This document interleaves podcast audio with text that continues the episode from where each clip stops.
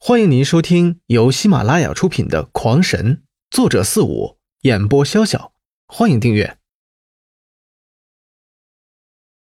第十三章，那山隼一看自己这一下子便被堵在洞里，十分的恼怒，身子一斜就要由那一尺不到的缝隙中挤出来。而事实上，山隼的展翼虽大，身体却是十分的娇小。一尺的空间也足够他挤出来的，但是他刚刚挤进那石缝，碰到红色石头的羽毛便开始快速的燃烧起来，吓得他是急忙往回撤。然而就在这时，刘辉却是快步的冲了上来，一道蛛丝从他手中喷出，一下子粘住了山隼的身体，然后死死的将他拉住。那山隼是一阵的扑腾，很快便不再动弹。成为了一只烧损了。嘿嘿，这石头真是好东西。得意的看着那石头，刘辉并没有将它收起来。那洞里谁知道还有什么东西？有了它，怎么说也是有了一层保障。取出龙皇做的羽扇，虽然这扇子早就已经看不上眼了，但是收捡卫生倒还是真管用。只是扇了那么几下，便是一下将洞内吹得干干净净，烧鸟毛的味道也被吹散了去。一切收拾完，再取了一块红石，将山洞门口也封堵了起来，防止其他灵兽闯入，这样睡觉才有安全感。看了一下，确实不会有危险了，这才取出一张巨大的兽皮，然后在地上一铺。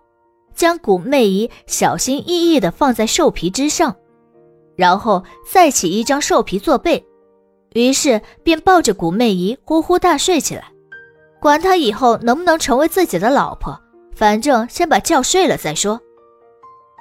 这两天，古媚仪伤势也略有好转，虽然依旧昏迷，但面色已经红润，呼吸也渐渐平稳了下来，显然已经无生命之忧了。只是这喂食还是只能用嘴喂它食物和草药，虽然被刘辉抱着睡了，却是什么也不知道，想让他发火都发不了。在洞内又过了三天，刘辉每天都试着用自己的治愈能力为古媚仪治疗。刘辉惊奇地发现，在蜂毒不断的破坏下，再生之力竟然是一次次的运行。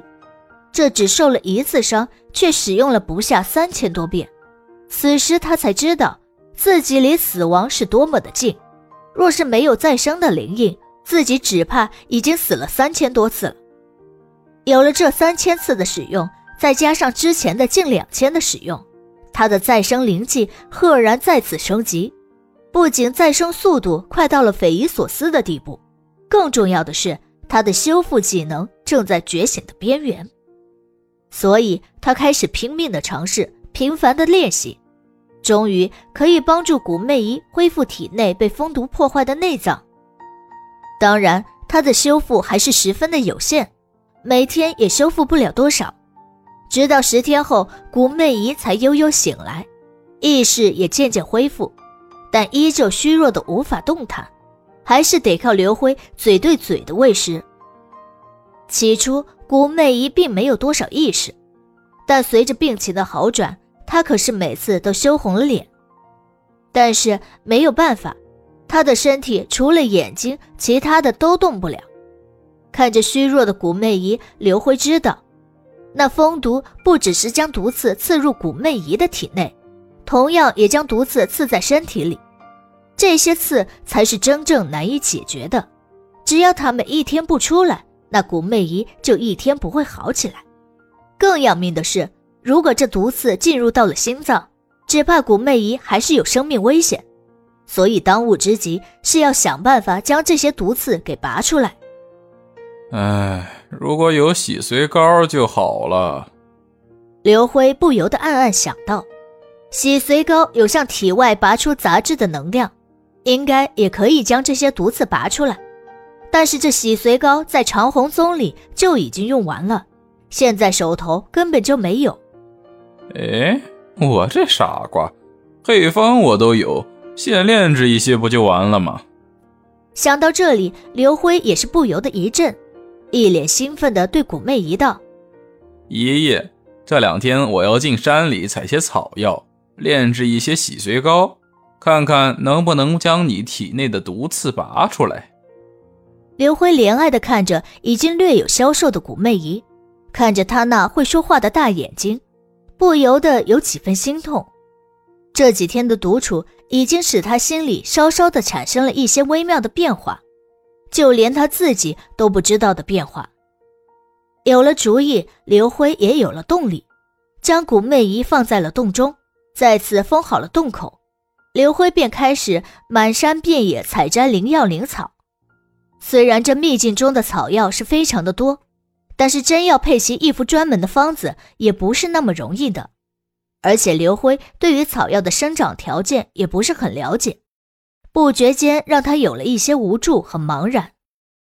站在山顶最高的一株大树的树冠之上，四下打量着周围的连绵起伏的群山，正在发愁的刘辉突然被眼前的景象给惊呆了。在离他数个山头之后，隐匿在那白蒙蒙的雾气之中。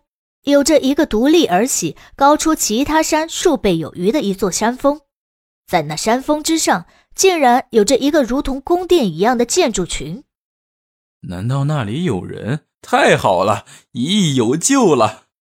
刘辉心下大惊，下意识的便高呼出来，但随即便想到：不对，长虹宗和其他几宗多次窥探这秘境，难道真的都是被这灵兽所灭？不可能，绝对不可能！一定是这个神秘的宗门在暗杀这些入侵者，而我自己也是一名入侵者，去找他们，说不定便是自寻死路。想到这里，刘辉立刻放弃了去求救的打算。接下来的日子，刘辉便在这秘境之中东闯西奔，白天采药，晚上回到洞里休息。顺便照顾一下古媚姨，而两个人的食物赫然是各种百年级的灵药。因为古媚姨还不能自理，喂食瘦肉不好收拾，所以刘辉才不得已为之。刘辉足足花了一个星期的时间，总算是将药材凑齐，找到了一块石头，将其凿成了一个锅状，然后也不用生火，直接用那红色的石头就可以。既无烟又节能，简直是超节能版的电磁炉。膏状的药一般很好炼制，就是将草药中的汁液熬煮出来，然后再将水分熬煮出百分之八十左右，就变成了膏状。整个过程中唯一的难度是火候，高之极糊，低之水分或过多，熬制时间过长而导致药力溃失。而这石头虽然不易控制火候。但是刘辉有办法，用距离来找，热了就拿开点，冷了就靠近些。OK，成功。已经有了炼制丹药经验的刘辉，炼制这种简单的膏那是轻而易举。五个多小时后，终于完工。爷爷，你能听到我说话吗？这两天，古媚姨时而清醒，时而昏迷，而且身体也是高烧不止。刘辉感觉真的顶不了多久了。嗯，古媚姨无力的哼了一声，示意自己现在是清醒的。爷爷，嗯，我现在要将这些药膏涂满你的全身，将你体内的毒都拔出来。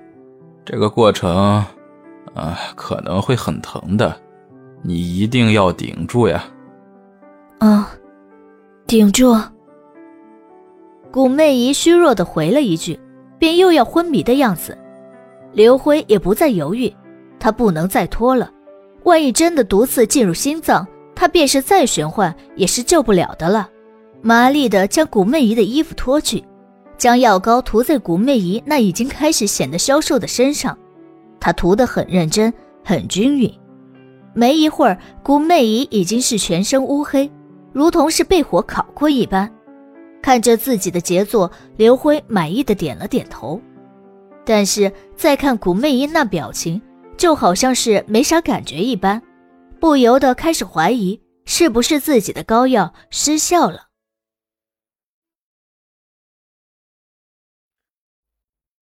听众朋友们，本集已播讲完毕，请订阅专辑。下集更精彩。